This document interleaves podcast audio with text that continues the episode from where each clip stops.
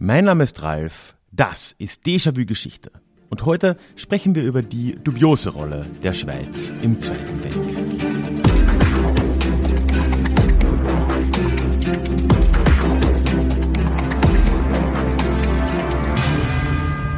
Hallo und schön, dass du heute mit dabei bist.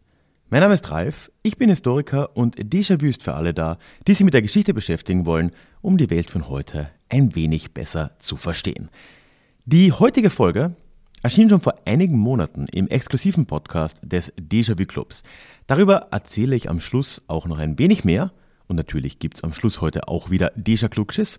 Aber ich würde sagen, starten wir doch einfach mal direkt rein.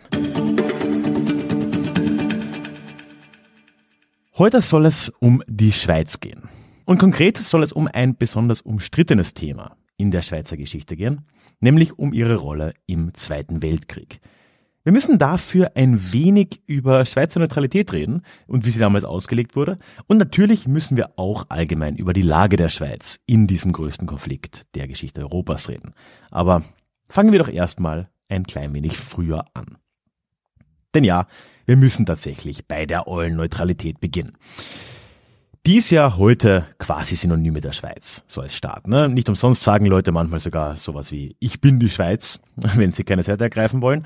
Und tatsächlich ist ja die Geschichte der Neutralität in der Schweiz auch schon relativ alt, wenn auch nicht ganz so alt, wie einige SchweizerInnen das vielleicht gerne hätten.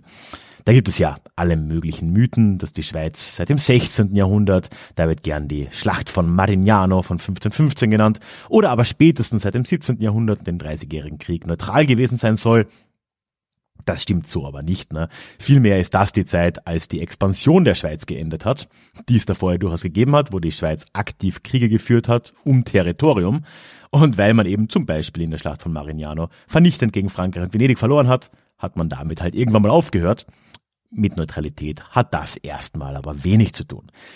Das ändert sich dann erst in den Napoleonischen Kriegen. Und da im Wiener Kongress 1814-15 wird die Schweiz jetzt erstmals wirklich als neutraler Staat von den Großmächten auch akzeptiert. Beziehungsweise muss man sagen, eigentlich wurde der Schweiz diese Rolle fast aufgedrängt, weil, ja, so ein Bufferstaat zwischen dem Habsburger Reich im Osten, Frankreich im Westen, das war für viele in den Hauptstädten Europas irgendwo eine sinnvolle Idee. Wir können wohl auch davon ausgehen, dass viele in der Schweiz das ganz okay fanden und damit jetzt 1815 beginnt wirklich die Tradition der Neutralität in der Schweiz. In einer ganz ähnlichen Logik würde ja kurz darauf zum Beispiel auch Belgien als unabhängiger neutraler Staat geschaffen werden, zwischen Preußen und Frankreich. Ne? Das liegt schon irgendwie einfach im Zeitgeist damals, wobei man sagen muss, in Belgien schon mit deutlich weniger Erfolg. When you're ready to pop the question, the last thing you want to do is second guess the ring. At Bluenile.com, you can design a one of a kind ring with the ease and convenience of shopping online. Choose your diamond and setting. When you find the one, you'll get it delivered right to your door. Go to Bluenile.com and use promo code LISTEN to get $50 off your purchase of $500 or more. That's code LISTEN at Bluenile.com for $50 off your purchase. Bluenile.com code LISTEN. Okay, Die Schweiz ist heute also seit 200 Jahren neutral, plus minus, und blickte auch an 1939 schon auf über 120 Jahre Neutralitätstradition zurück. Die Frage, die sich jetzt stellt, ist, was hat denn das in der Realität genau bedeutet? Weil einerseits gibt es schon ein paar klare Regeln, was Neutralität ist. Ne? Es gibt ein Neutralitätsrecht, das vor allem im Hager Neutralitätsabkommen von 1907 festgelegt worden ist. Das sind aber wirklich recht offensichtliche Dinge so. Ein neutraler Staat darf zum Beispiel ach sowas, nicht an internationalen kriegerischen Konflikten teilnehmen. Wer hätte das gedacht? Äh, der darf das halt weder aktiv mit Waffen noch passiv durch das Bereitstellen von Territorium zum Beispiel. Gut. Abseits davon ist es aber schon so, dass die Schweiz immer sehr frei war, ihre Neutralität auch konkret zu gestalten. Die Neutralität ist in der Verfassung der Schweiz ja auch nicht als Staatsziel oder sowas verankert, sondern ist vielmehr ein Mittel zum Zweck, zum eigentlichen Staatsziel, was auch immer das ist. Glück der Bevölkerung, Geld für Uhrenhersteller. Ich weiß es nicht. Es gab auf jeden Fall immer schon Diskussionen. Neutralität hat auch immer wieder mal anders ausgeschaut und auch heute gibt es diese Diskussionen noch. Es gibt diese Vertreter einer integralen sogenannten Neutralität. Das ist die Hardcore-Variante, wo man sich eigentlich fast nichts anschließt, auch jetzt nicht irgendwie gegen Russland an Sanktionen teilnimmt, zum Beispiel. Die Volkspartei, die SVP, fordert sowas ja aktuell wieder. Und im Gegensatz zu dieser integralen Neutralität gibt es dann auch die differenzielle Neutralität, wo man eben viele Sachen dann doch ein bisschen flexibler handhaben kann. Diese Fragen sind nicht neu und diese Fragen waren auch vor 80 Jahren schon nicht neu. Trotzdem stellte der Zweite Weltkrieg die Schweiz und ihre Neutralität schon vor eine ganz besondere Herausforderung. Es war zwar vieles einfacher als noch im Ersten Weltkrieg, das muss man auch sagen, denn zumindest war intern die Schweiz jetzt im Zweiten Weltkrieg einigermaßen geeint. Im Ersten war es ja schon noch so, dass in der Deutschschweiz viele mit den Mittelmächten sympathisiert haben, während viele WelscherInnen, also französischsprachige SchweizerInnen, eher auf der Seite Frankreichs waren. Das hat sich jetzt in den 30er Jahren aber schon geändert, weil der deutsche Nationalsozialismus war, wenn es auch Fans gab, auch in der Deutschschweiz ein Minderheitenprogramm. Gleichzeitig war aber die strategische Lage, wenn man schon innerlich relativ geeint war, natürlich denkbar schlecht. Ne? Spätestens seit dem Ersten Weltkrieg war es ja klar geworden, dass die Verletzungen der Neutralität eines Landes zum Beispiel Belgien, im Kriegsfall durchaus möglich war, dass man damit rechnen konnte, gerade dass Deutschland so eine Neutralität verletzen könnte. Das hat auch die Schweiz jetzt gefürchtet, seitdem Hitler an die Macht gekommen ist, ganz besonders. Man hat sich dann in den 30er Jahren auch infolgedessen verstärkt an Frankreich angelehnt, um in so einem Fall zusammenzuarbeiten, quasi in so einem Sinn einer differenziellen Neutralität, könnte man sagen. Und das wäre verdammt interessant geworden, wenn das passiert wäre, weil da waren wirklich auch Pläne am Tisch, dass die Schweiz zum Beispiel Territorium für die französische Armee zur Verfügung stellt, sollte die Schweiz von Deutschland angegriffen werden. Wie das mit der Hager Neutralitätsordnung wirklich vereinbar wäre, weiß ich nicht. Aber gut, es war dann auch alles hinfällig, denn bekanntlich erobert Nazi-Deutschland ja 1940 Frankreich, ohne durch die Schweiz zu marschieren. Ja, und die Schweiz war damit jetzt zwar nicht Opfer eines deutschen Durchzugs geworden, fand sich jetzt aber 1940 umgeben von Achsenmächten wieder, was die strategische Lage schon sehr schwierig werden ließ. Ne? Im Norden und Osten mit dem ehemaligen Österreich, ne? der Ostmark, war jetzt das Deutsche Reich, im Westen das deutsch besetzte Frankreich, südlich davon das Vichy-Regime und im Süden der Schweiz das faschistische Italien. Das waren jetzt keine optimalen Voraussetzungen. Schauen wir uns jetzt mal an, was das ganz konkret bedeutet hat. Und fangen wir da mal mit der militärischen Entwicklung an. Weil militärisch, politisch sah es jetzt für die Schweizer ziemlich düster aus. Und Direkt nach dem Sieg Deutschlands über Frankreich, so im Juni 1940, hat man in der Schweiz auch ziemlich fatalistische Aussagen zu hören bekommen. Da gibt's eine berüchtigte Radioansprache des Bundespräsidenten, der im Juni da ja darüber redet, wie die Schweiz sich in diesem neuen Europa wird einfinden müssen und wie man sich da ja anpassen wird müssen und so weiter und so fort. Man hat also diese Dominanz Nazi-Deutschlands sehr stark akzeptiert, zumindest hat er das so gemacht. Es war dann allerdings der Oberbefehlshaber der Armee, der die Stimmung doch drehen konnte. Das war ein gewisser Henri Guisson. Ich glaube, ich kann immer noch kein Französisch. Nennen wir ihn Guisson. G-U-I-S-A-N. Der ist äh, ja erst ganz knapp vor Kriegsbeginn am 30. August 1939 gewählt worden, weil die Schweiz hat in Friedenszeiten keinen Oberbefehlshaber ihrer Armee. Und ja, was er jetzt gemacht hat, war kurz nach der Niederlage Frankreichs im Juli 1940 hat er sich alle höheren Offiziere der Schweizer Armee geschnappt und ist mit denen auf einem Schiff auf den Vierwaldstätter See gefahren.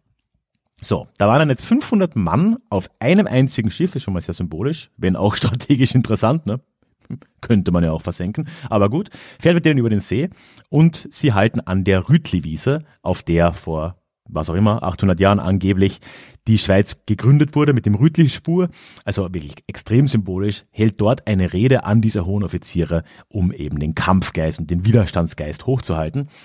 Kurz darauf hat er das Gleiche dann nochmal gemacht in einer Radioansprache ans Volk. Und man kann sagen, dass Guisson wirklich auch einigermaßen erfolgreich war. Also im Großen und Ganzen hat sich die Stimmung auch wirklich gedreht in der Schweiz. Und jetzt seit Mitte 1940 ist es tatsächlich so, dass breite Teile der Bevölkerung zumindest und vor allem der Armee bereit waren, im Fall der Fälle Widerstand wohl zu leisten. Für diesen militärischen Widerstand hatte die Schweiz seit Anfang 1940 auch schon einen neuen Plan erarbeitet. Und der ist wirklich uh, ein ziemlich radikales Stück Strategie. Nämlich war das die sogenannte Redouille-Strategie. Ich glaube, mein bester Versuch, das Französisch auszusprechen. Im Schweizerdeutschen wird es aber noch komischer ausgesprochen. Das Redouille. Und ähm, ja, was das halt bedeuten sollte, war im Prinzip, dass wenn die Deutschen oder Italiener angreifen sollten, dann würde sich der größte Teil der Schweizer Armee in den zentralen Alpengebieten in der Mittelschweiz zusammenziehen sich dort verschanzen im sogenannten Redouis, was auf Französisch so viel wie Raum oder auch Verschlag heißt. Zumindest drei Viertel der Armee würden dann dort sein und deren Aufgabe wäre es dann, den Invasoren die Kontrolle der Schweiz einfach so teuer wie möglich zu machen. Also man hat nicht mit einem Sieg gerechnet, man hat nur gedacht, okay, wenn die Deutschen das machen, können wir uns da verschanzen im Redouis und von dort aus einen Guerillakrieg im Prinzip führen mit ausgebauten Stellungen, die da auch wirklich hochgezogen wurden in den Bergen und so weiter und so fort, einfach um so teuer wie irgendwie möglich zu machen. Wahnwitzig, aber wer weiß, ne? Vielleicht wahnwitzig genug gerade, um zu funktionieren. Es kam dann bekanntlich ja nie dazu, wobei es schwer zu sagen ist, ne? warum das so war. Also rein ideologisch, und da gibt's auch Berichte aus erster Hand, war es Hitler durchaus wichtig, die Schweiz und insbesondere die deutschsprachigen Bewohner der Schweiz in Anführungszeichen heim ins Reich zu holen. Gleichzeitig war aber die strategische Bedeutung der Schweiz einigermaßen überschaubar. Ne? Also es war halt ein neutraler Staat. Dadurch war nach wie vor der Transport von Gütern zwischen Italien und Deutschland durch die Schweiz möglich. Gerade der Gotthardtunnel war da ein ganz wichtiger Faktor. Das lief alles. Die Schweiz verhielt sich auch ziemlich kooperativ. Wir werden noch ein bisschen mehr darüber hören. Und da gab es dann letztendlich wohl einfach wenig Grund tatsächlich für Deutschland anzugreifen. Aber vor allem hatte man mit der Sowjetunion ja irgendwie dann doch dringendere Probleme. Seit 1941 zumindest. Welche Rolle das Redouis als Drohszenario da gespielt hat, ist heute tatsächlich unmöglich zu sagen, ob sie überhaupt eine Rolle gespielt hat. Wir wissen es nicht. Das bringt uns dann jetzt aber auch schon zu einem anderen Faktor, nämlich jetzt weg vom militärischen hin zum wirtschaftlichen. Denn die wirtschaftliche Rolle der Schweiz ist ja schon etwas, wo es traditionell deutlich mehr Kritik gibt. Ne? Um es aber gleich mal vorweg zu sagen, ich sehe jetzt ehrlich gesagt nicht, wo die Schweizer Politik im Großen und Ganzen grundsätzlich andere Möglichkeiten gehabt hätte. Ne? Es war ein kleiner Binnenstaat, war komplett auf Importe angewiesen. Zum Beispiel von Deutschland, da wurde massig Kohle importiert und wir wissen ja in Zeiten wie heute, wie das so ist, mit Abhängigkeit, Energieimport und so weiter. Ne? Und aus Italien beziehungsweise den Hafen von Genua kamen auch noch ganz viel Lebensmittelimporte, auf die die Schweiz auch angewiesen war. Das heißt, die Möglichkeiten waren schon eingeschränkt. Man hat zwar schon versucht, gegenzusteuern, so wurden in der Schweiz dann im sogenannten Plan Wahlen auch äh, immer mehr Lebensmittel lokal angebaut. Auf Fußballplätzen wurden da Kartoffeln angebaut und solche Dinge. Aber natürlich waren die Importe nicht ersetzbar und die Schweiz war schon darauf angewiesen, in irgendeiner Form mit den Achsenmächten auch zusammenzuarbeiten. Aber dabei blieb es ja nicht. Ne? Hey, I'm Ryan Reynolds. Recently, I asked Mint Mobile's legal team if big wireless companies are allowed to raise prices due to inflation. They said yes. And then when I asked if raising prices technically violates those onerous two-year contracts, they said, "What the f*** are you talking about? You insane Hollywood ass." So to recap, we're cutting the price of Mint Unlimited from $30 a month to just $15 a month. Give it a try at mintmobile.com slash switch. $45 up front for three months plus taxes and fees. Promo for new customers for limited time. Unlimited more than 40 gigabytes per month. Slows. Full terms at mintmobile.com. Es ist schon so, dass die Schweizer Wirtschaft oder Teile der Schweizer Wirtschaft in der Folgezeit wirklich gern mit Nazi-Deutschland zusammengearbeitet haben. Es war da viel Geld zu verdienen und man war sich da auch nicht zu schade, in gewissen Fällen mit Unternehmen wie zum Beispiel IG Farben zusammenzuarbeiten, die ja immerhin Zyklon B hergestellt haben, neben vielen anderen Grauslichkeiten. Aber die Schweiz hat auch Rüstungsgüter an Deutschland geliefert und es wurden immer wieder auch Kredite an das Deutsche Reich gewährt. Und da reden wir jetzt noch gar nicht über das größte Thema, das vielleicht auch am präsentesten ist, nämlich die Goldkäufe der Schweizer Nationalbank.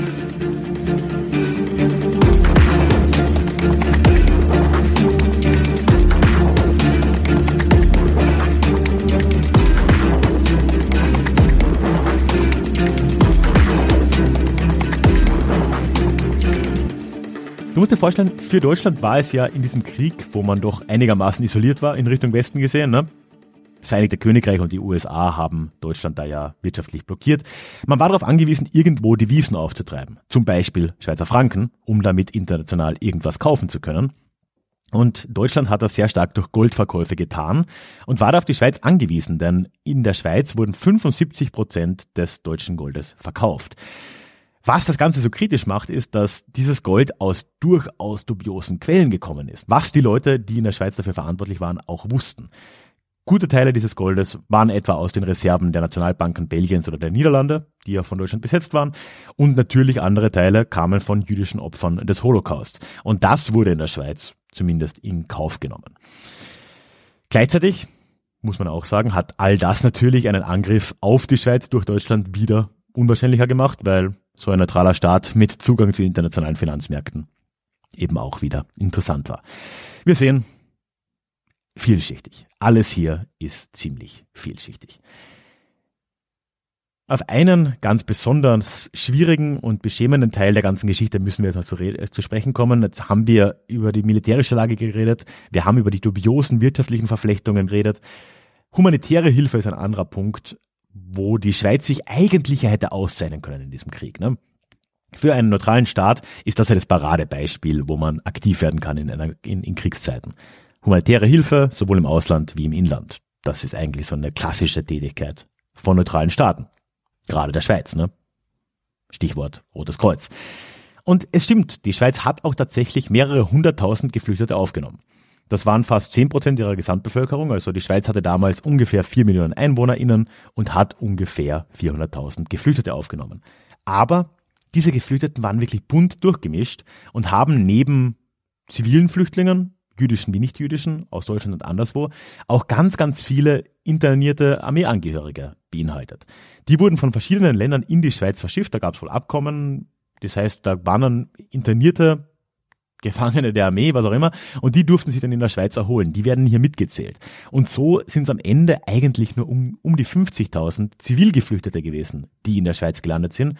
Und von denen wiederum war etwas weniger als die Hälfte, also knapp über 20.000 jüdisch. Das war für die gesamten fünf Jahre, von 1940 bis 1945. Und diese Lage kam freilich nicht daher, dass niemand in die Schweiz wollte, sondern das lag daran, dass Leute an der Grenze zur Schweiz auch einfach abgewiesen wurden. Und auch wenn Zahlen hier schwierig sind, kann man doch davon ausgehen, dass so 20.000 sicher an der Grenze einfach zurückgeschickt wurden. Spätestens ab 1942 war das auch allen Verantwortlichen in der Schweiz klar, was mit den Leuten passieren würde. Aber man wollte die Kontakte zum Deutschen Reich wohl einfach nicht unnötig strapazieren.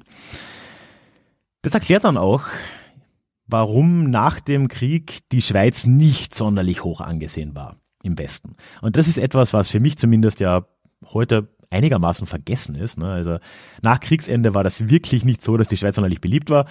1946 musste sie sogar 250 Millionen Franken an die USA bezahlen, dass diese Schweizer Unternehmen von ihrer schwarzen Liste nahm und auch äh, Schweizer Konten in den USA entsperrt. Und erst dann langsam ging das mit der Reintegration in das westliche Wirtschaftssystem wieder richtig los für die Schweiz. Also das war jetzt nicht ganz unkritisch gesehen. Es wurde auch immer wieder mal diskutiert und auch in jüngerer Vergangenheit wurde die Rolle der Schweiz in diesem Zweiten Weltkrieg wieder aufgearbeitet. Und da gibt es einen besonders lesenswerten, wenn auch nicht in seiner ganzen Länge, würde ich mal sagen, Bericht der unabhängigen Expertenkommission Schweiz Zweiter Weltkrieg, meist eher als Bergier-Kommission bezeichnet. In ihr saßen, eben gut, Bergier war der Vorsitzende, aber es, neben Schweizern saßen da auch Expertinnen aus Polen, Israel, den USA und Großbritannien drin. Und die haben 2002 dann auch nochmal ja, eine Schlussfolgerung da veröffentlicht. Ganz viele Berichte gibt's da. Aber im Endeffekt kam man sich zum Schluss, dass vor allem die Flüchtlingspolitik der Schweiz im Krieg mit einem Rechtsstaat eigentlich nicht vereinbar war. Und auch in Bezug auf den Finanzplatz waren die Ergebnisse nicht gerade positiv. Es ist äh, tatsächlich relativ lesenswert. Ich verlinke dir mal eine Seite in den Show Notes mit den Einzelstudien dieser Kommission. Das ist wirklich äh, ziemlich spannend. Wir sehen also Schweiz im Zweiten Weltkrieg. Alles in allem eine vielschichtige Angelegenheit. Ne? Militärisch, politisch war der Spielraum schon überschaubar. Ich schätze, man hat getan, was man so konnte. Ne? Wirtschaftlich ebenso, ne? gewisse Kooperation war nicht vermeidbar. Das ist jetzt nichts, was man so direkt anprangern kann. Gleichzeitig gingen viele Schweizer Unternehmen auch deutlich darüber hinweg, was notwendig war. Und man hat einfach durchaus auch profitiert in diesem Krieg. Und gerade die humanitäre Seite ist schon etwas, wo ja die Schweizer Politik damals ein beschämendes Bild schlicht und ergreifend abgegeben hat. Ja, vielschichtig, vieles im Kontext der Situation wahrscheinlich verständlich, Vieles vielleicht auch einfach naiv, aber vieles wurde auch aktiv in Kauf genommen. Ne? Da diese Folge, wie anfangs erwähnt, aus dem Club-Podcast kam, möchte ich dir an der Stelle gern etwas mehr darüber erzählen und dir bei der Gelegenheit auch gleich ein exklusives Angebot machen, das man kaum ausschlagen kann. dieser Club-Podcast, den erhalten alle, die mich bzw. Déjà-vu auf der Mitgliedsstufe auf Steady unterstützen. Der Podcast erscheint dann einmal monatlich, immer eine neue Folge, zu einem Thema, das von der Community ausgewählt und dann auch abgestimmt wird.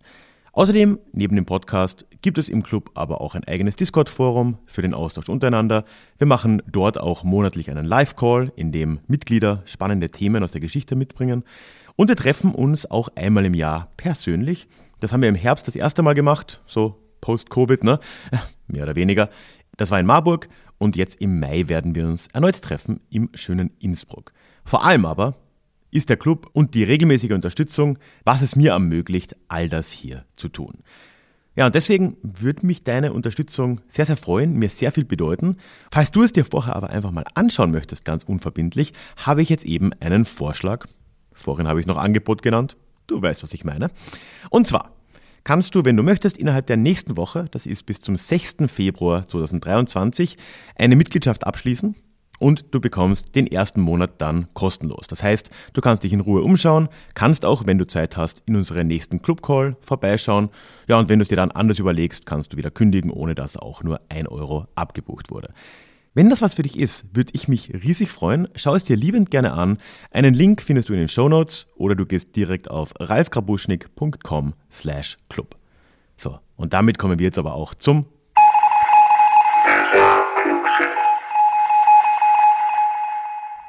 In der letzten Folge vor zwei Wochen haben wir den Zweiteiler zu Ende geführt, mit dem wir ja in dieses Jahr gestartet sind, zur deutschen Ostsiedlung.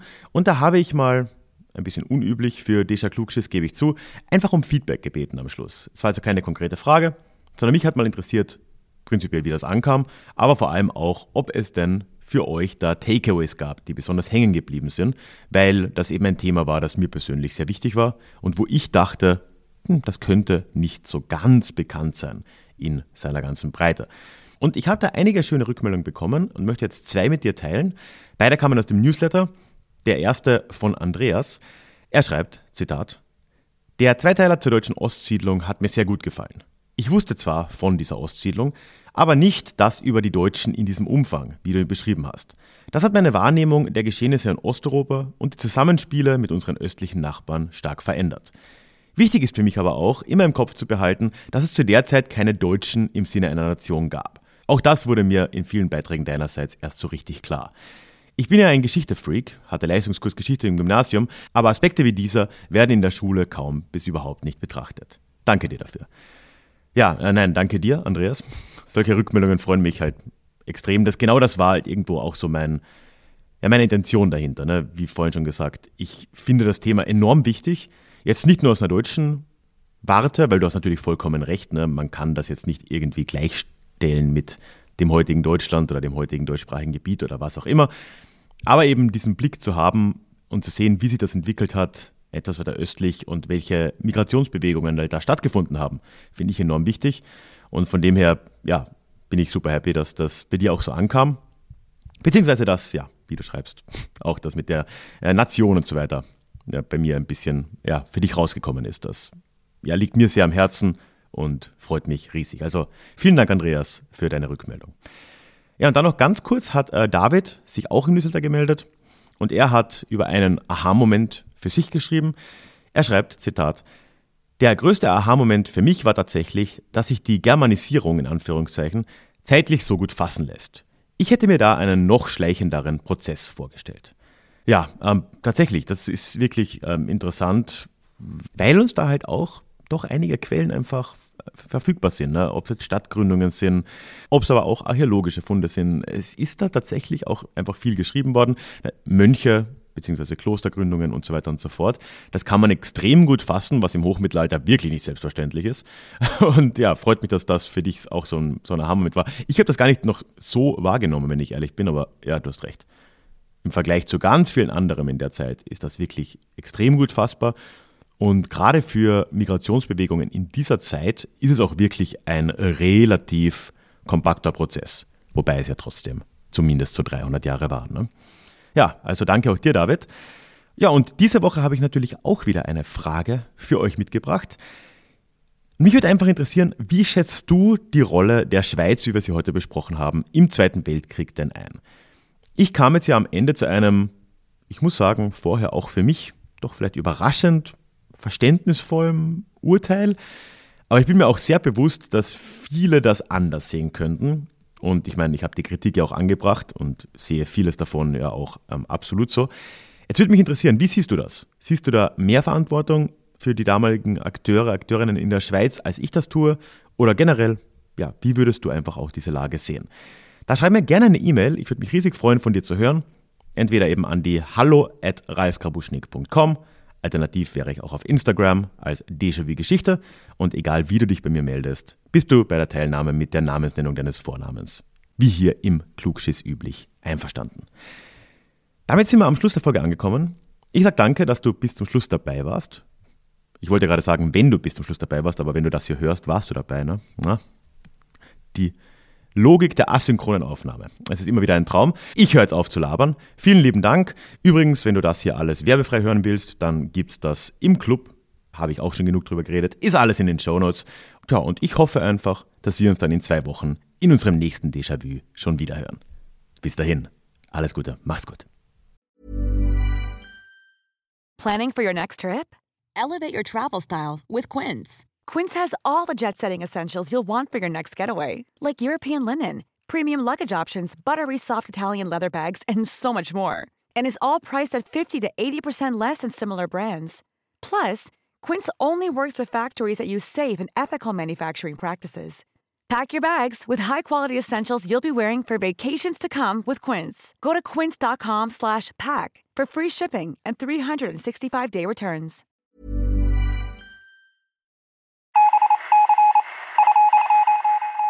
Möchtest du dich noch mehr mit Geschichte beschäftigen? Dann werde doch Teil der Community und hol dir deine persönliche Dosis Geschichte regelmäßig ins Postfach. Mit dem Déjà-vu Geschichte Newsletter. Dort erwarten dich abwechslungsreiche Geschichte-Häppchen, zweimal im Monat direkt in dein E-Mail-Postfach, Austausch mit mir, ich kann dich erreichen, du kannst mir direkt antworten und ich melde mich auch garantiert wieder zurück. Und als Dankeschön das exklusive Hörbuch Psoffene Geschichte, wie Alkohol die Geschichte prägte direkt zum Download nach deiner Anmeldung. Alle weiteren Infos zum Newsletter findest du verlinkt in den Show Notes oder auf ralfgrabuschnik.com slash newsletter. Ich würde mich sehr freuen, dich dort begrüßen zu können.